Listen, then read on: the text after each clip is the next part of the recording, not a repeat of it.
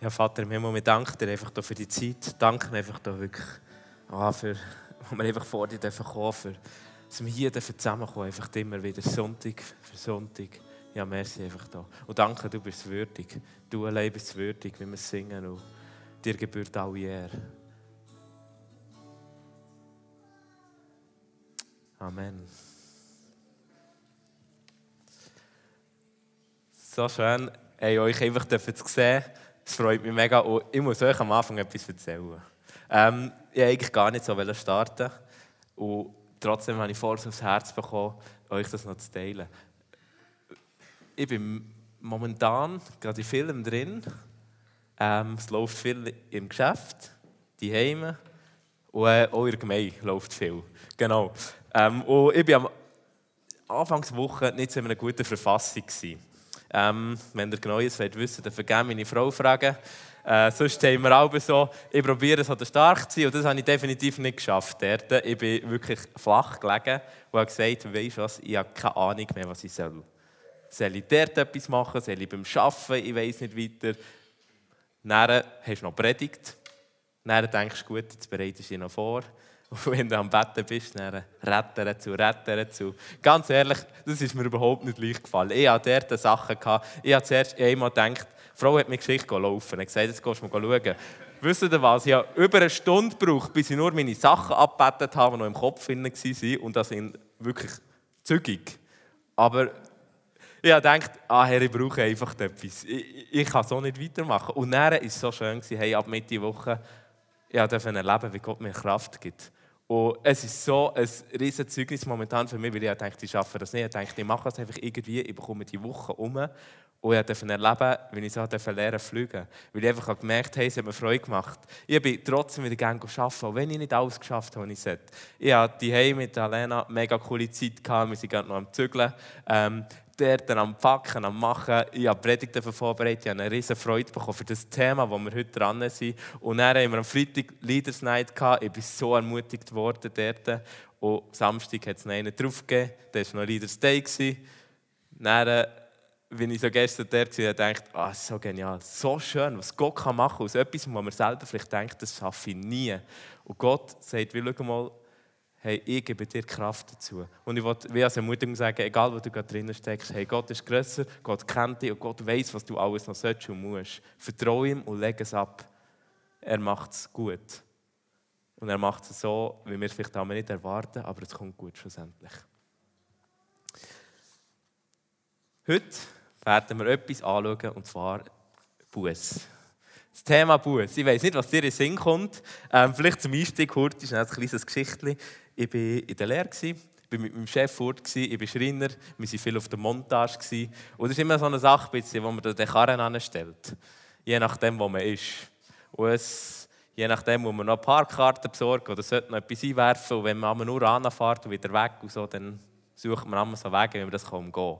Jedenfalls haben wir dort bei einem Hotel geschafft und wir haben den Karren so aufs Grundstück können stellen, dass wir nicht auf Stadtboden sind, damit wir keine Parkkarte müssen zahlen müssen. Jedoch hat es nicht ganz gelangt, das rechte Hinterrad hat nicht drauf gelangt. Ja, wir haben angefangen montieren. Plötzlich, ich bin so ein bisschen Sachen geholt, habe zum Fenster rausgeschaut äh, und habe gesehen, dass der Polizist anläuft. An Karren. Dann habe ich gedacht, oh, das darf nicht sein. Dann bin ich zum Chef gegangen und gesagt, du solltest vielleicht mal schauen. Da, da ist einer draussen, an deinem Auto anschauen. Und äh, dann ist der Chef so ein bisschen einer, der geben kann. Dann hat er zum Fenster rausgeschaut, ist gar nicht runtergegangen und hat ihm gesagt, was das eigentlich soll dort.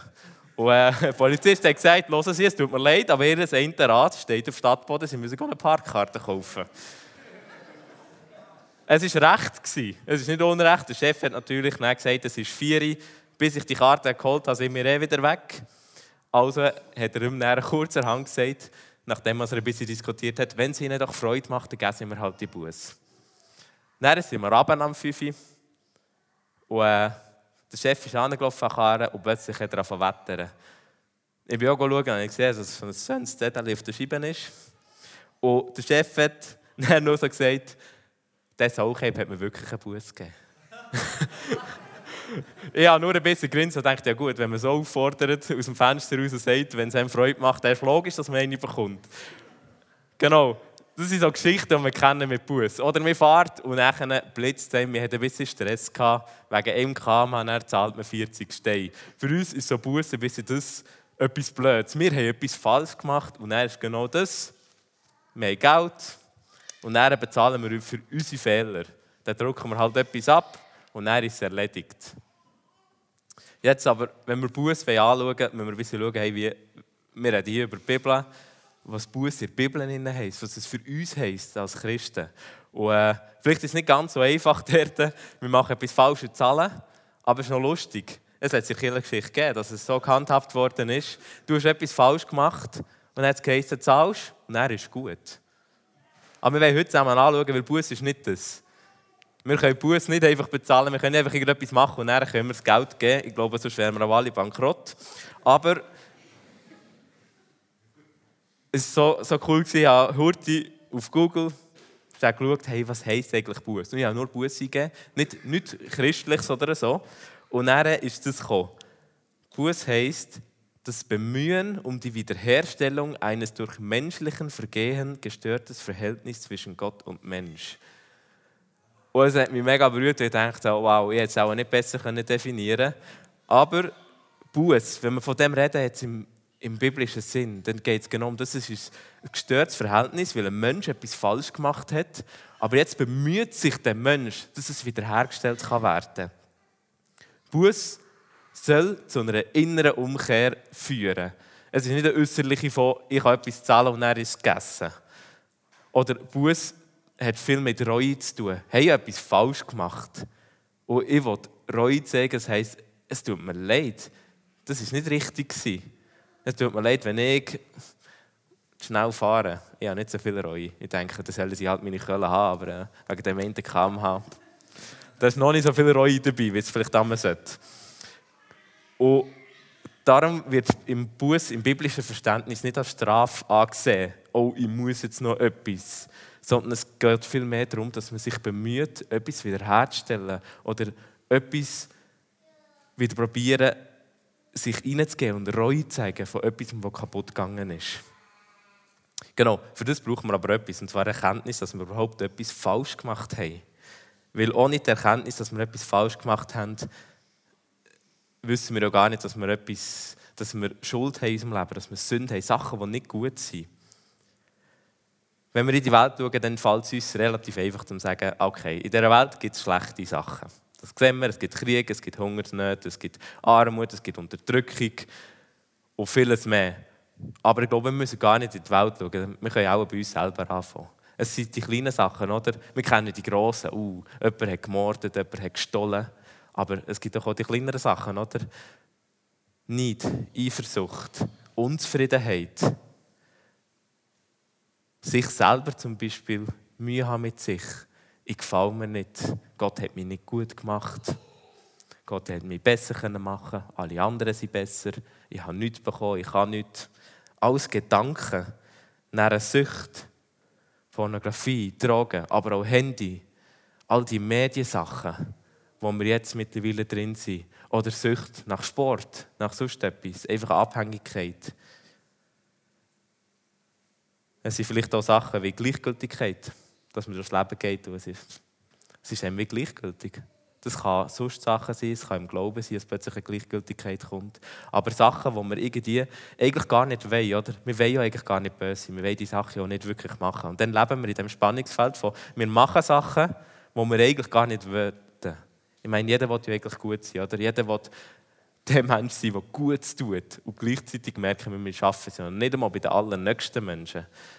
Wenn ich daran denke, wie oft ich meine Frau verletzt habe oder Sachen gesagt habe, die nicht gut sind, meine nächste Person, die, die ich am meisten liebe, und trotzdem schaffe ich es nicht einmal dort.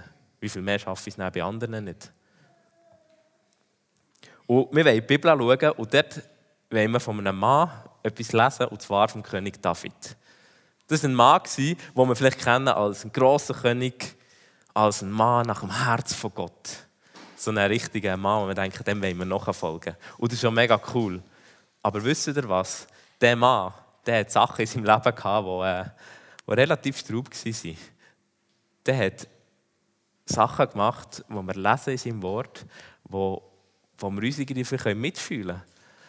Und äh, dass wir ein bisschen Rahmen bekommen, wenn wir es heute anschauen. David ist König geworden. Er hat alles gehabt, was er hat. Und nachher, eines Abends, hat er hier auf einer Dachterrasse so eine Frau gesehen. Und es hat plötzlich angefangen. Er hat dort etwas begehrt. Die Frau war geheiratet, das war Bathseba, die hat einen Mann mit Muria. Und nachher hat er Bathseba zu sich holen lassen und er hat, wie es gekommen ist, mit ihr geschlafen. Wie es nicht weiter müssen kommen, sie ist schwanger geworden, war ein Kind unterwegs gewesen, und David hat gemerkt, ich habe einen Fehler gemacht. Aber er hat es nicht irgendwie gut machen sondern was hat er gemacht? Er probiert, den Mann noch so umzurüllen, dass er mit seiner Frau schläft und dass es nachher noch so aussieht, als könnte sie Fehler vertuschen. Nur, das war ein relativ guter Mann und das hat nicht funktioniert. Und er hat der härtere Seite aufgezogen. Es ist Krieg gekommen und er hat seinem Heerführer gesagt, er soll den Mann nehmen und an die vorderste Front anstellen. Dort, wo die Bogenschützen gebig ankommen. Und es ist so gekommen, dass Uriah, der Mann, gestorben ist. Und der Plan ist aufgegangen, oder? David ist gegangen, Bathseba war Witwe, er hat sie zur Frau genommen.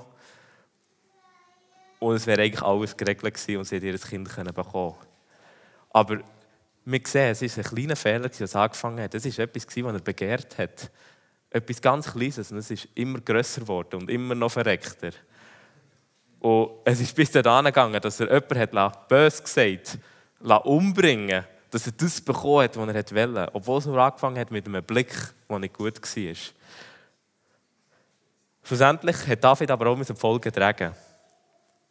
Es hat einen Prophet gegeben, den Prophet Nathan, der hat zu dieser Zeit in Israel gelehrt, gelebt und prophezeit. Und äh, Gott hat ihm gesagt, du, geh mal zum König David, für den habe ich ein Wort. Der Prophet ist gegangen und hat ihm David eigentlich das Gleichnis erklärt und hat ihm eigentlich so aufgezeigt, hey, das, was er gemacht hat, das ist falsch. David hat dort plötzlich erkannt, hey, er hat eine riesige Sünde gemacht. Er hat Schuld auf sich geladen. Und zwar nicht nur einfach eine kleine Schuld. Es war nicht einfach, er hat etwas gemacht. In Israel sind damals, wären die Sünden laut Mose wären Todsünden gewesen. Er hat Ehebruch gemacht. Das heisst, in Mose wäre der Ehebricht ein Mann mit einer Frau von einem anderen, dass sollen beide getötet werden. Er hat schlussendlich nicht direkt Mord gemacht, aber es heißt in der Bibel auch, er hat dazu veranlasst, dass jemand umgekommen ist. Was eigentlich auch wieder eine recht schlimme Sünde war.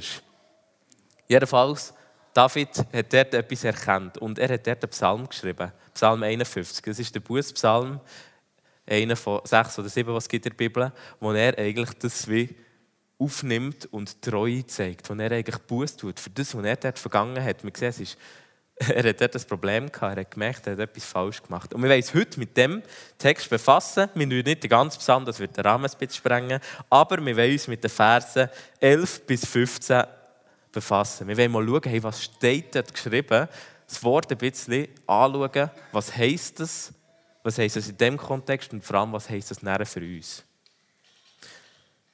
Wir fangen an mit dem Vers 11. Genau, ihr habt wunderbare Folie, da könnt ihr mitlesen. Verbirg dein Angesicht vor meinen Sünden und tilge alle meine Schuld. Erschaffe mir Gott ein reines Herz und erneuere in mir einen festen Geist. Verwirf mich nicht von deinem Angesicht und den Geist deiner Heiligkeit nimm nicht von mir. Lass mir wiederkehren die Freude deines Heils und stütze mich mit einem willigen Geist. Lehren will ich die von dir abgefallenen deine Wege, dass die Sünder zu dir umkehren. Ich glaube, wenn wir das lesen, dann merken wir schon mal, David hat nicht einfach etwas Einfaches gemacht. Er hat nicht einfach gesagt, sorry Gott, es tut mir leid. Ich glaube, er hat dort etwas erkannt und gemerkt, hey, er hat wirklich etwas falsch gemacht. Und vor allem hat David erkannt, ähm, dass er eigentlich den Tod verdient hat. Als Nathan zu ihm kam, hat er gesagt, du wirst das Leben haben. Er hat ihm das Leben zugesprochen und gesagt, Gott wird dich nicht umbringen. Gott wird dich auch nicht verwerfen. Aber David hat gewusst, eigentlich hat er es verdient, oder? das für das, was er gemacht hat, hat er eigentlich den Tod verdient. Und wenn wir gerade so reingehen, dann wollen wir mal einfach mal schnell die Satzteile anschauen. Und wir fangen an mit, er fängt an mit dort im Text, verbirg dein Angesicht vor meinen Sünden. Hey, das Angesicht, das dort genannt ist, das Angesicht von Gott. Und das Angesicht von Gott ist eigentlich ein Ausdruck von Gottes Herrlichkeit. Es heisst auch, dass Gottes Angesicht niemand sehen konnte. Das lesen wir schon in Mose. Er hat das Angesicht nicht direkt sehen weil Gott gesagt hat, du würdest sterben, das kannst du gar nicht ertragen. Die volle Heiligkeit von Gott kannst du nicht, nicht, nicht ertragen. Und somit bittet eigentlich auch David darum und sagt, hey, wenn meine Sünde vor deinem Angesicht wäre, ich könnte gar nicht bestehen. Ich wäre weg, ich wäre flach am Boden, da wäre ich tot, da wäre nichts mehr. Weil deine Heiligkeit, von der Heiligkeit von Gott, hat gar keine Sünde, nichts Schlechtes, hat dort den Platz. Somit bittet der Gott eigentlich, hey, bitte wend dein Angesicht ab von meinen Sünden.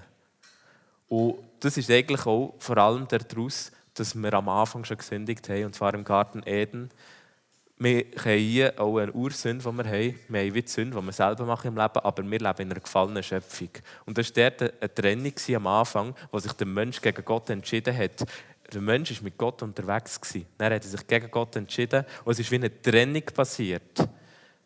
Und in dieser Trennung innen leben wir wie, oder haben wir wie gelebt. Und die Sünde, die im Leben von jedem einzelnen Menschen ist, trennt täglich von Gott. Und durch das können wir auch gar nicht von Gott kommen. Wir haben heute einen Weg, nämlich Jesus Christus, wo wir das können. Dann geht es weiter und tilge alle meine Schuld. Ja, das geht genau in das hinein. David hat gemerkt, schau mal, die Schuld kann nicht vor Gottes Angesicht bestehen. Also wenn ich bestehen will, dann muss die Schuld tilgt sein. Die Schuld muss zudeckt sein, weg sein. Weil sonst wird die gar nicht vor Gott kommen können. Jetzt, äh, David hat noch ein bisschen in einer anderen Zeit gelebt, er hat im Alten Testament gelebt und dort hat man noch geopfert. Es ist genau das gegangen, dass man die Schuld tilgt hat, die Schuld, die Schuld eigentlich zudeckt worden ist, indem dass man eigentlich ein Tier geopfert hat, wo eigentlich die Schuld von einem getragen hat oder wo man die Schuld drauf hat. Und das, eigentlich ist das Leben gestorben, aber es ist nicht der Mensch sondern stellvertretend ähm, ein Tier. Das ist auch das, was wir dann lesen. Jesus ist wie stellvertretend für uns gestorben, nachher für alle Menschen. Darum braucht es für die Opfer nicht mehr, weil er alles auf sich genommen hat. Und äh, im 2. Korinther 5,21 lesen wir, den, der die Sünde nicht kannte, hat er für uns zur Sünde gemacht, dass wir Gottes Gerechtigkeit werden in ihm. Und das ist genau das. Gott hat seinen Sohn geschickt, Jesus, was Kreuz ist, dass wir gerecht sein können. Weil Jesus hat alle Schuld getragen. Und durch das können wir gerecht sein. Durch das können wir jetzt genau das. Wir können vor Gott kommen, weil wir, wenn wir Jesus haben, weil er an unserer Seite ist und sagt, schau mal, du hast meine Gerechtigkeit und mit meiner Gerechtigkeit ist die Schuld von dir genommen und du hast den Zugang wieder zu Gott. Erschaffe mir Gott ein reines Herz.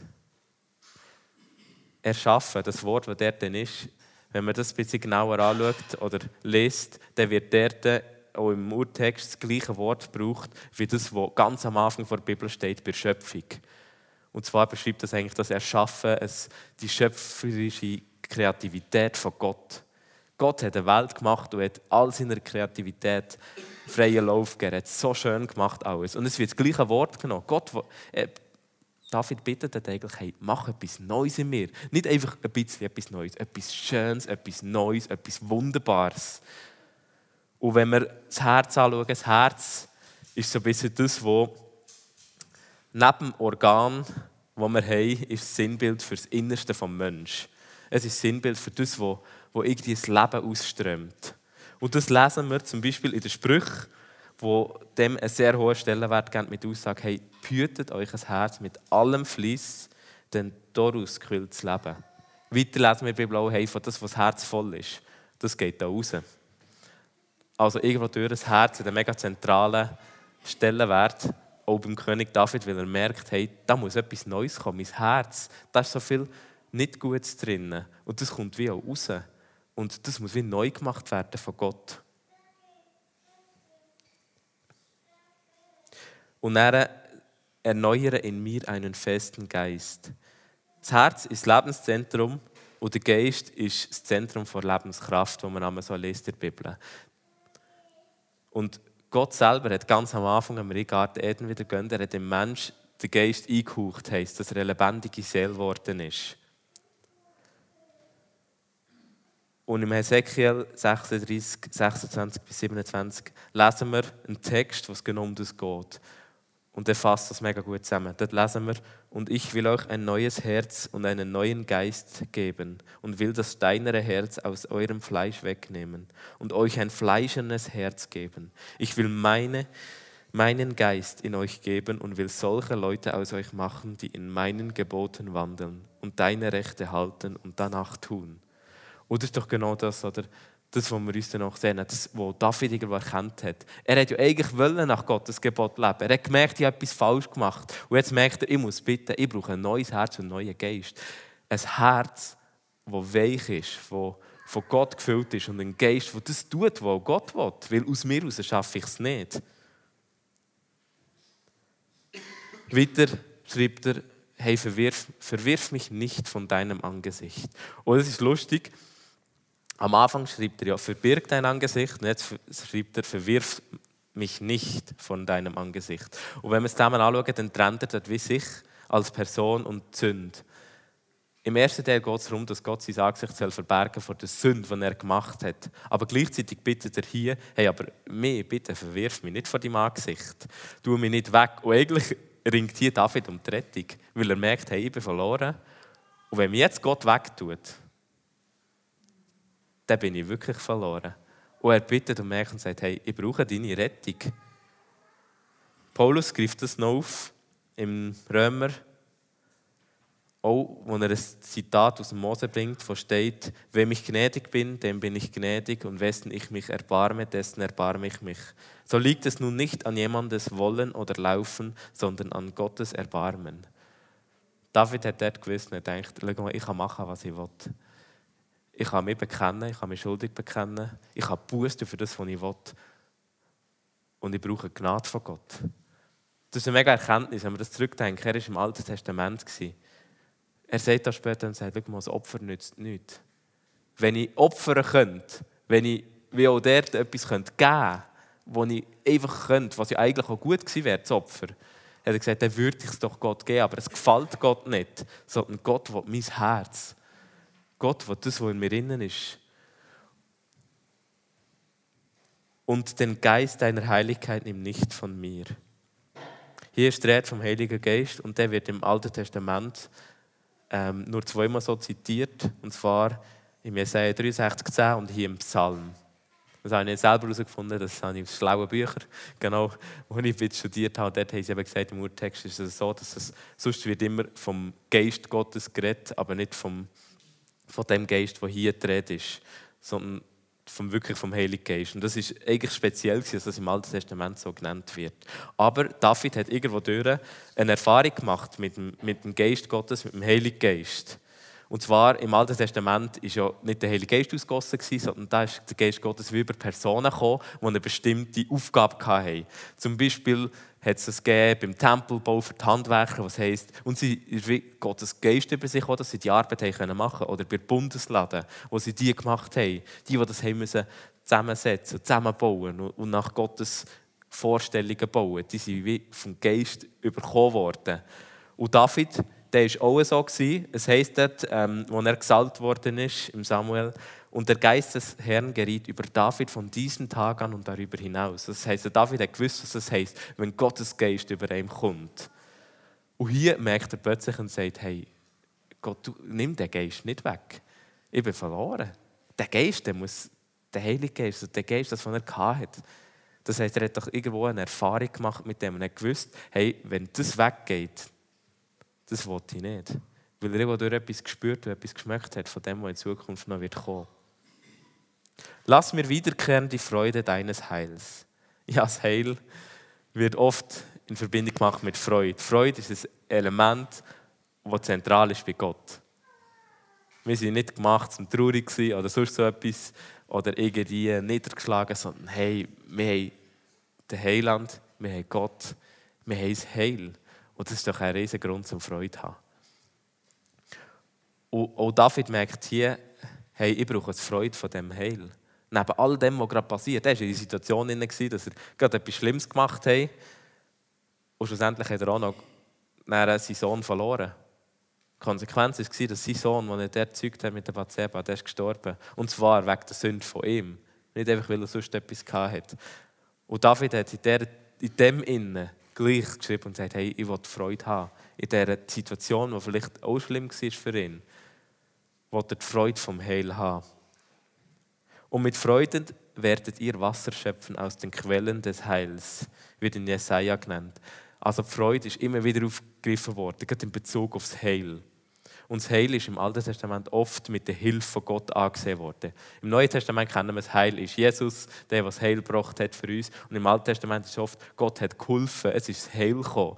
Gott hat sie wieder erhört, Gott hat, ihnen, hat sie gerettet. Das sind so spezifische Sachen, wo das viel mehr verbunden worden ist. Und stütze mich mit einem willigen Geist. Hier ist wieder ein williger Geist, das ist in enger Verbindung mit dem Vers vorher, mit einem festen Geist. Und zwar einfach, dass der Geist muss erneuert und gefestigt werden. Es unterstreicht es eigentlich nochmal. Wenn wir bis ins Neue Testament schauen, hat Jesus, als er, bevor er gefangen worden ist, die Jünger gesagt, hey, betet. Und sie haben es irgendwie nicht ganz geschafft. Und vorher hat er aber ihnen gesagt, wacht und betet, damit ihr nicht in Versuchen kommt. Der Geist zwar ist willig, aber das Fleisch ist schwach. Das steht in Matthäus 26, 41.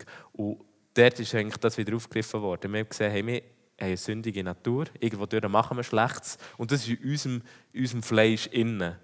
Aber der Geist, den wir bekommen haben, der ist erneuert worden. Auch wenn du Jesus in dein Leben aufnimmst, er gibt dir einen neuen Geist. Einen Geist, der nicht von dieser Welt ist, sondern der von ihm ist. Und der Geist, der ist willig und vor allem auch gefestigt. Und darum schreibt auch David hier, dass er einen Geist braucht, der gefestigt ist und der willig ist, das Gute zu tun und vor allem auch dem kann standhaben und sagen, hey, nicht der Begierde der Welt gebe ich nach. Nicht diesen schlechten Sachen, sondern das, was gut ist, das, was Gott will.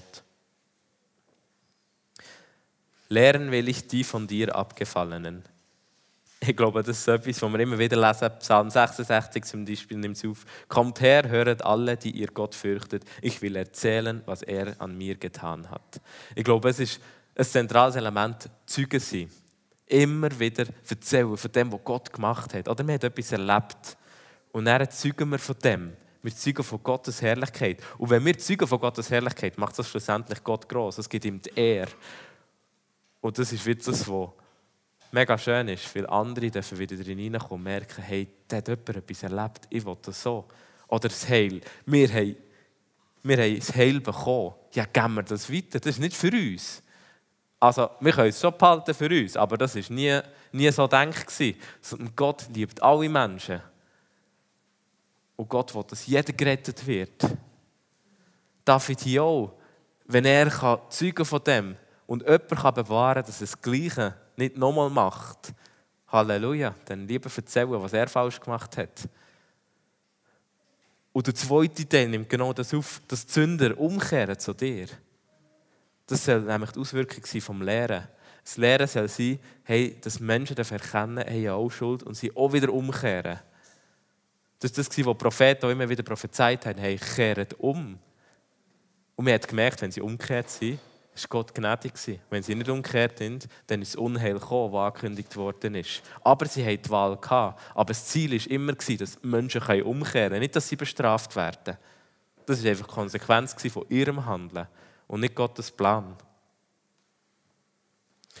Wenn wir so anschauen, in der Vertiefung, dann erkennen wir so ein bisschen drei Punkte, die er in diesem Abschnitt von dem Psalm anspricht. Und zwar erstens, vor Gott kann Sünde und Schlechtes nicht bestehen.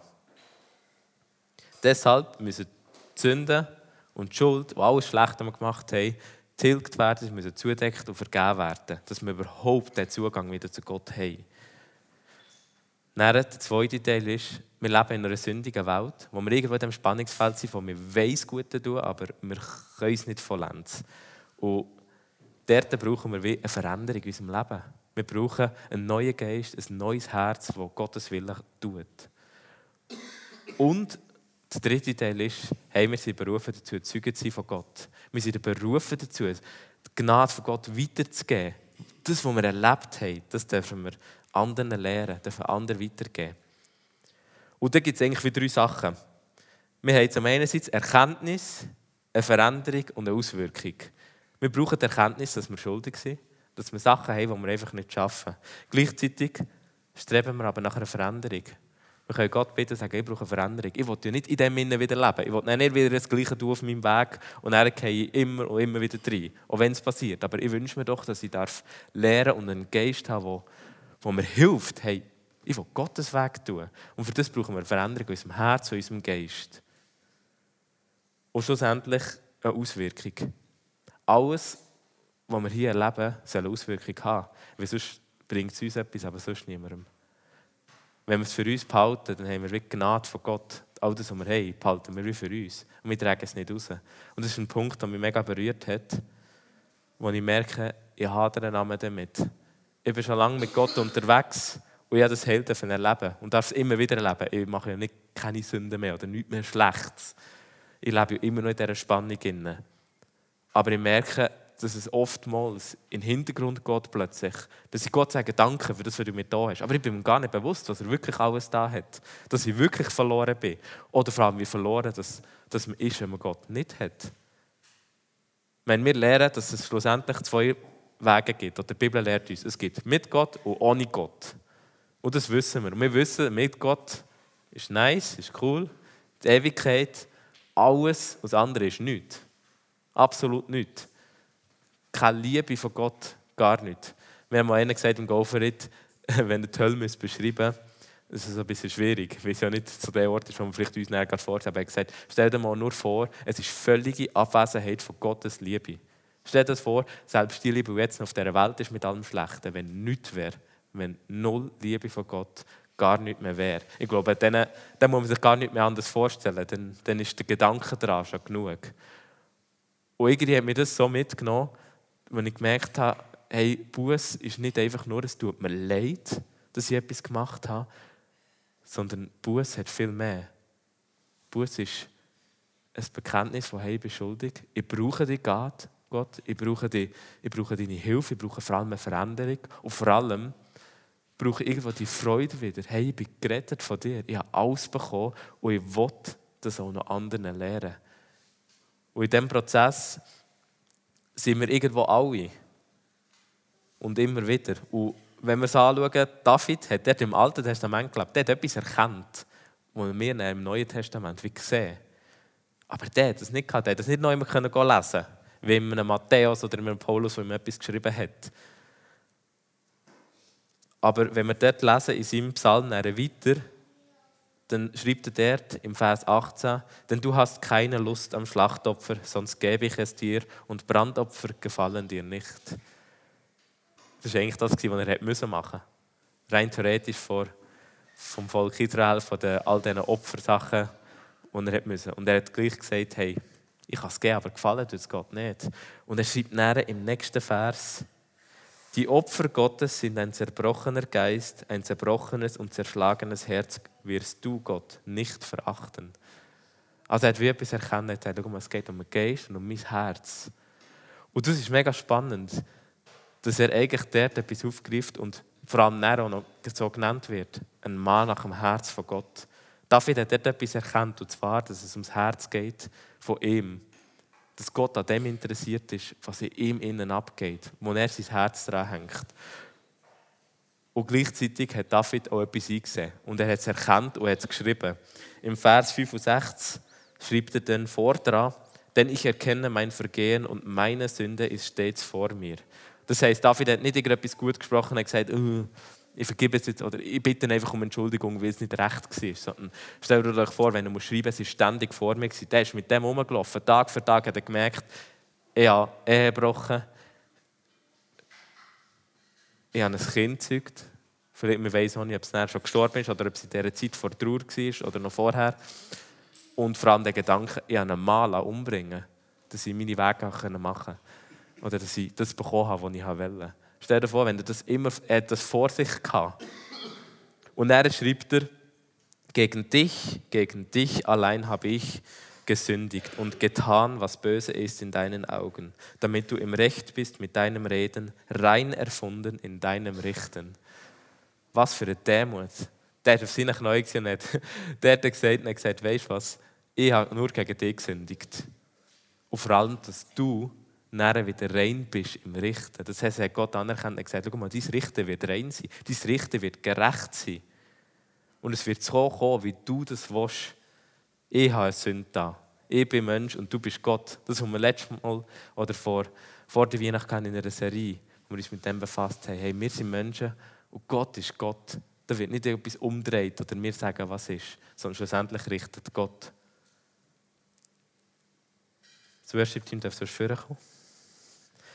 Und äh, ja, wie so drei Punkte mitgenommen, wo wir vielleicht stehen können, wo wir uns überlegen können, hey, wo sind wir gerade dran? Vielleicht bist du an dem Ort, wo du sagst, hey, ich habe Schuld in meinem Leben, die ich sehe oder die ich erkenne oder die ich anschauen kann, wo ich merke, die muss ich wie vor Gott bringen. Das ist etwas in meinem Leben, das nicht gut ist.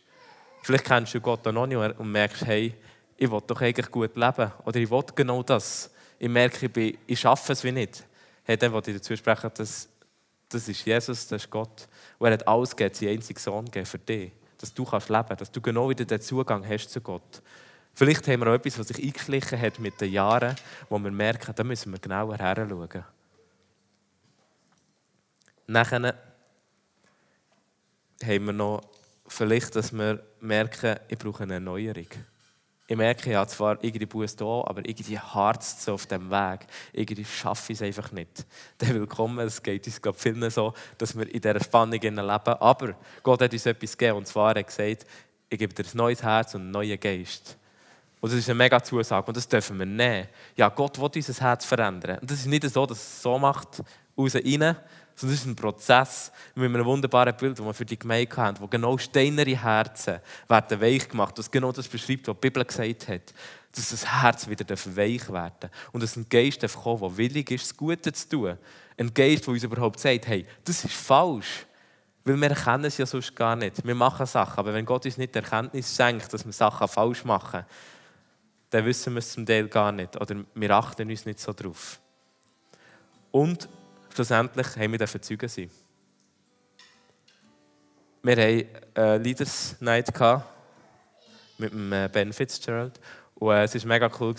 Und er hat dort etwas gesagt, oder respektive ist genau der Aufruf gekommen, hey, Zeugen sein, Menschen von dem Zeugen und vor allem Menschen zu Jesus zu führen. Und es waren dort eben 220 Leute. Es ist einfach nicht zum Wert, aber der Auf so gewesen, hey, wer hat jemanden im letzten Jahr zu Jesus geführt. Und es sind zwei oder drei Hände aufgegangen. Das heisst, es sind wie zwei oder drei Leute von 220 Christen, die mit Jesus unterwegs sind, die seine Gnade erlebt haben, ist das die Auswirkung. Und es hat mich selber, ich urteile nicht über andere, es hat mich, mich selber beschämt, weil ich gedacht habe, ich habe alles empfangen, die ganze Gnade von Gott. Aber meine Auswirkung ist so klein und ich vergesse so schnell, was ich erleben durfte. Und ich glaube, dort dürfen wir heranschauen und sagen, hey, wir sind berufen dazu, Zeugen zu sein. Und echte Buße und echte Umkehr führt zu dem, dass wir gar nicht anders können, als sagen, ich will das weitergeben. Ich will die Leute lehren. Ich will nicht, dass die verloren gehen. Ich will, dass die eines Tages auf dieser Seite sind mit Gott und nicht, wo dort sind. Weil sonst kann ich noch so lange predigen. Wenn ich die Leute nicht umkehre oder nicht zur Umkehr führe und sage, hey, da gibt es einen besseren Weg. Was mache ich dann? Dann verurteile ich sie jetzt und sage, die machen Sachen falsch, die werden eines Tages nicht bei Gott sein. Wenn Gott nicht Gnade mit mir gehabt dann wäre ich genauso an diesem Ort. Weil schlussendlich ist Gott der, der das Herz bewegt. Gott der, der Erkenntnis schenkt. Und ich glaube, dort dürfen wir uns auch immer wieder daran nehmen, wo wir sagen, hey, sind wir an dem Ort, wo wir wirklich Zeugen sind? Sind wir an dem Ort, wo wir vorstehen oder rausstehen aus einer Menge und sagen, und ich zeuge von Gott? Wir haben keinen Druck, wir können niemanden bekehren. Das ist eine Sache, die der Mensch selber machen muss mit Gott. Aber wir dürfen Zeugen sein, wir dürfen streuen das Gleichnis vom Seimann. Wir können die Samen rausstreuen vom Evangelium. Ob es näher wächst oder nicht, das ist nicht unser Job. Das ist Gottes Sache. Aber wir haben eigentlich den einfachsten Job, oder? Wir können einfach säen und er schaut Gott und sagt, hey, chill mal, du kannst säen und Zeugen sein und überlass den Rest mir. Und einmal haben wir mehr den Druck, dass wir dann schauen wollen, dass das Pflänzchen wächst.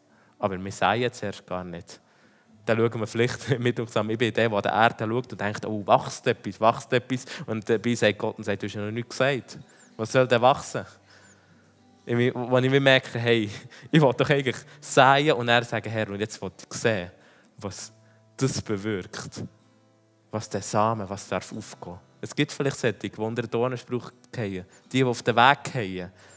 Aber es gibt die, die auf fruchtbares Land fallen. Und es dürfen Samen einfach wachsen. So wenn wir das wirklich nehmen, einfach die drei Punkte. Haben wir die Erkenntnis, dass wir Schuld haben? Leben wir nach dieser Veränderung von Herz und Geist? Dass wir etwas Neues bekommen Und leben wir vor allem die Auswirkung, dass wir Zeugen sind? Dass wir das weitergeben, was wir empfangen haben? Wir werden dann noch Zeit haben vom Worship. Aus Ministry wird hier stehen, vorne an der Ecke und hinten jeweils. Und wenn dich etwas bewegt oder du merkst, du willst etwas festmachen oder merkst, du brauchst noch jemand Hilfe oder jemanden, der mitbetet, dann gang auf die Leute zu, die sind bereit, um einfach mit dir zu beten, das Anlegen vor Gott zu bringen. Und wenn du am Platz merkst, hey, dann mach deine Hände auf, mach dein Herz auf und sagst, Herr, zu mir, zeig mir, wo ich dran bin und wo ich gerade in meinem Leben stehe. Und lass Gott dort wirklich drin reden. Es wird persönlich, wenn Gott redet oder wenn wir uns so verletzlich machen, aber es darf von Heilung entstehen, es darf vor allem Frucht entstehen. Und darum bitte ich euch, hey, hört dort her. Was ist bei euch dran? Was sagt Gott heute persönlich zu dir?